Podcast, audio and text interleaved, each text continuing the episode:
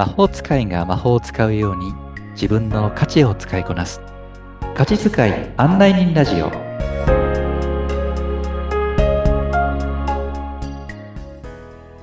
こんにちは。価値発見コーチのシュウです。こんにちは。ナビゲーターのアボともこです。さあシュウさん前回は150ある価値候補を、まあ、14個の系統に分けてお話ししていただいたんですけれども、はい。今日はその続きですかね？そうなんです。うん。で、今日はさらにその14の系統を、はい。さらに分類していきますよ、という話をしたいと思います。お、14系統がさらに分かれるということなんですね。はい。うん。そうなんです。ここら辺からが、ある意味価値遣いになっていくための面白さになってくるのかなとまあ私の中ではワクワクしていますけどもね。おー、はい、私も楽しみです。さあ、じゃあ、お聞かせいただけますか？はい。あのー、14のね、150ある。これじゃ多いですよね。っていう話から、はい、まあ、14の系統にね、分けていったわけなんですよね。うん、例えば、チャレンジャー系だとか、雰囲気系とかね、はい、そんな話をしました。うん、まあ、これだけでも皆さんね、結構自分のなんか、えー、価値かなと思う自分の特徴とか、なんか自分自身が生き生きとするようなキーワードって頭に思い浮かぶと思うんですけど、はい、うん、もっともっと価値遣いを目指していくために、えー、分類分けをしていくもの、それが何かというと、4つの属性と言ってまして、4つの属性ですか？はい、うん、うん。これはですね、火と土と水と風という属性が、えー、あるんですよ、という話なんですよね。火と、土と、水と、風ですか、そうそうそう。皆さんうん、なんか自然の感じがしますね。うん、ね。あと、これはね、あの、もしかしたらね、もう皆さんの中でも、なんか馴染みのある言葉かもしれませんし、馴染みのある分類方法かもしれないです。あ、そうなんですね。そうなんですよね。うん、あの、よく使われるのは、例えば先生術とかですね。はい。うん。その、生まれた生年月日、月日の、あ、生年月日とさらに時間などから、はい。うん、その人のその時の生まれた天体を見ながらですね。ええー、うん。まあ、12星座を4つのグループに分けていって、うん、うん、で、えー、この宇宙を構成している成分、組成、そこにえー、土と水と風と火というですね、特徴があって、はい、うん。で、その星座というものも12星座あるものが、そういう属性に振り分けることができる、なんていうこんな捉え方があったりします。はい。で、このそれぞれの、えー、属性の特徴というのがあって、例えばあなたの一番メインの属性はこの、メインの、えー、例えば、えー、キャラクターとしては、この属性に、えー、今、あなたはその生まれた時に入っているので、はい。あなたのとても強い、そのあなたらしさというのは、こういうものがありますよねっていうふうにですね、うん、うん、あの、その人のことを、えー、占っていくなんていうのがあるわけなんですよね。ええーうん、先生術ではということですね。そうです、そうです。うん、まあ、ただ、その、この価値発見、価値遣いを目指していく中で今からお話しする、まあ、同じような4つの属性なんですけど、はい。ここは、あの、バシッとイコールではなくて、ええーうん、あくまでも、火の、火の、まあ、表すイメージ、まあ、そのイメージで、私の方が今の14系統を振り分けているという、うん、そんなことなので、決してね、あの、そうそう、あの、えー、私先生術やっています。私これ詳しいです。えー、私の知っているこの、えー、火の属性、水の属性、土の属性、風の属性、うん、あとは、なんか解釈が違うと思うんですけどっていう こともまあまああるかもしれませんけど、うんまあ、その点はね、あの、先生術と使われているものとは違うんですよという点は、ぜひご理解いただいた上でお聞きいただきたいと思っております。たまたまその、あのー、火、つ、たまたまっていうか、火、土、水、風という言葉その属性を分けるところの言葉がまあ一緒なんですけれども、あの、一致するものではないですよということですね。そうです、そうです。まあ、これにですね、行き当たったのは何かっていうと、まあ、でもやっぱりこれ先生術とかね、あの、そういったところで言われているその属性っていうものは当然一番の出発点ではあります。ええ。ーただそういう中で、例えば宇宙の構成成分がその4つの属性だっていう、4つの元素があってっていうね、は特徴があってっていう中で言うと、私たちの体もよくね、こう、例えば、内、私たちの内側には小宇宙が広がっているなんてね。はいうん。だから外側には宇宙が、大宇宙が、で、内側には小宇宙が広がっているというふうな考え方で言うと、うん。私たちの体も、そして心も、それも同じような成分でできていてもおかしくないでしょうし、うん。それをその人のえー価値というもので、えー見ていくと、えーやっぱりそこは4つの属性として分類することができるんだろうなという発想から、うん、振り分けていってるので、うん。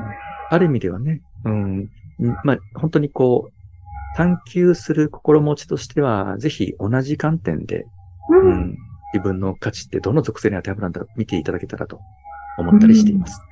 ありがとうございます。ええなんかすごいワクワクします、私も。どんな感じだろう。ワクワク？なんか、どうなっちゃうんだろうっていう、なんか不安も少しないまぜになりながらの、こう、探求になりそうな気もいたしますけれども、はいうんさあ、それぞれ今おっしゃっていただいた火、土、水、風なんですけれども、特徴なんていうのは、それぞれやっぱりあるんですよね。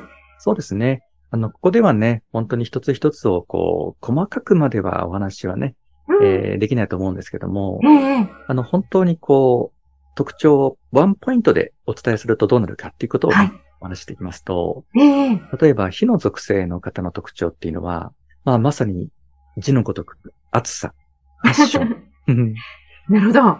そうそうそうそう、こんなものがイメージされるようなうん方かなというところですよね。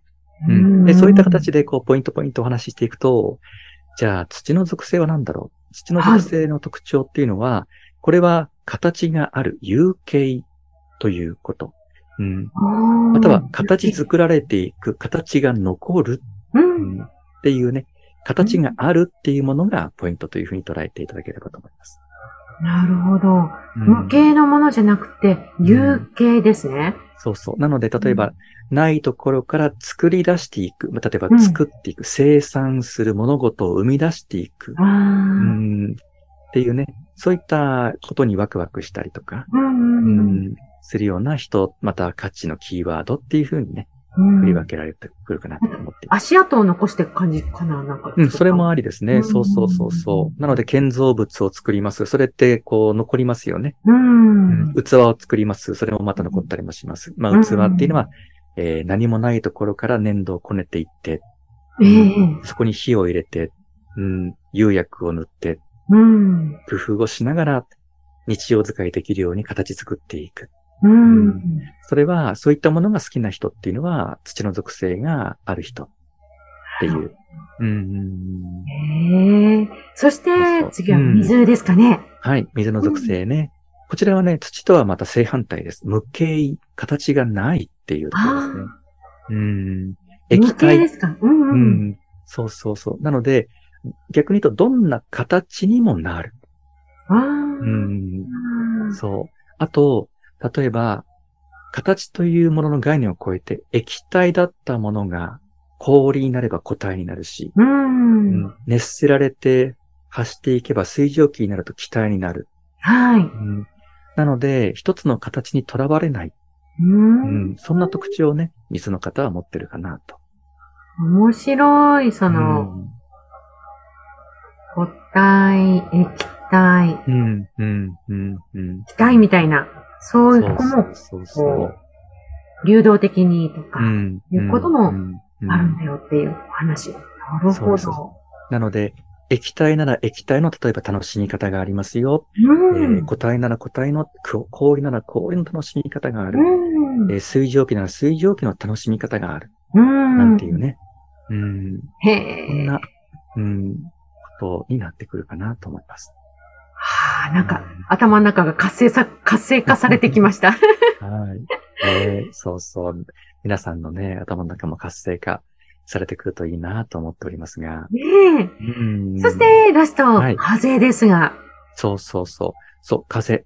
風の属性は、これはですね、えー水の属性と似てますが、無ええ。形でもあるんですが、ええ。まあ、ここはね、ある意味空気というふうに、もうちょっと定義づけたいなと思っています。なるほどある意味気体というのかな。うんうんうん。あとは空気なので、例えばこう、雰囲気とかですね。うんううんん。そんなものも入れてもいいかなと思っています。うーん。なので、あの、気体、水でいう水蒸気と若干似てる部分もあるんだけども、はい。でももっともっと、こう、えースーッと同じものはない。もう通り過ぎていく。だけどまた巡ってくる。巡ってきた時にはさらに、また次の風、まあ、空気をこう、作り出していく。まあ、そんな新たな、えー空気感、新たな風を生み出していく。うーん。そんなことにね、ワクワクするような人などが風に当てはまってくるかなと思っています。へえ、そうなんですね。なんかまあ、やっぱりどれ聞いても私もなんかどれも当てはまりそうな気も、前回もね、申し上げたんで、いっぱいなんか当てはまっちゃう感じがするなぁなんて思うんですけれども、いいね。まあこれは自分がまあどこの属性が強いんだろうっていうのを知ることで、やっぱりメリットがあるんですかね。そうなんですよね。うん。例えば価値を見つけましょうっていうと、えー優劣をつけて、そはいの一番自分の強み、ね、あの一番強い価値。これが、まあ基本的にはその一番使いやすい、使い勝手がいいので、あ、一番最初に使いこなす。そうそうそうそう。目立つしね。あと思い出しやすいし。うん。だからまずはこれを使って日常で使いこなしていきましょうっていうのが一番やりやすいわけですよね。うん自分の得意なものなので。そうですよね。そうそうそう。だけども、例えば自分がその一番大きくなくても、え何個もその価値があったとしたらですね、はい。その、えー5番目、6番目、または10番目、11番目、うん、こんな、えー自分にあまり、えもう全然意識もしていないような価値2つを使いこなすことで、はい。一番強かった価値に匹敵するぐらいのパワーをですね、ええ。生み出すこともできる可能性があるんですよね。へえ。んそうそう組み合わせることの楽しさっていうのが出てきます。え、今、組み合わせるとおっしゃったんですけど、うんうんそれぞれの属性は反発し合わないのですか？ああ、そうです。そうそうそう、そういうね。あの、ありがとうございます。そういうふうな疑問って出てきますよね。うん。うん。わかりやすいのは、例えば、えー水と火なんてね。はい、うんまあ、火は水で消え、消されてしまいますしね。うん。イメージですとね。そうそうそうそうんなので、その相性が悪いっていうパターンも分かっていて、逆に相性の悪いパターンになりそうな場合は、それを分けておく。あだけど、これがミックスすると、結構効果があるぞって分かっているパターンに関しては、うんこれをわざわざ使っていって、え力に変えていく。なので、水と火って相性っていいの？悪いの？っていうところね、ううんん、あるんですよね。うん。まあそんなところ、どうでしょう？あ興味出てきますか？ありますか？はい。あの、本当に、その、まあ、取り合わせもあるでしょうし、うん、うん、うん、うん。その時と場合によってうん、うん。使い分けが自分でできるといいのかななんて思うんですけど、またそれは次回へと続くというところでしょうかね。そうですね。次回への楽しみとしていきましょうかね。はい。うんさあ、それでは、シュウさんの情報は番組の説明欄のところに記載してありますので、そちらからご覧ください。それでは皆さん、次回もぜひ楽しみにしていてくださいね。シュウさん、今回もありがとうございました。ありがとうございました。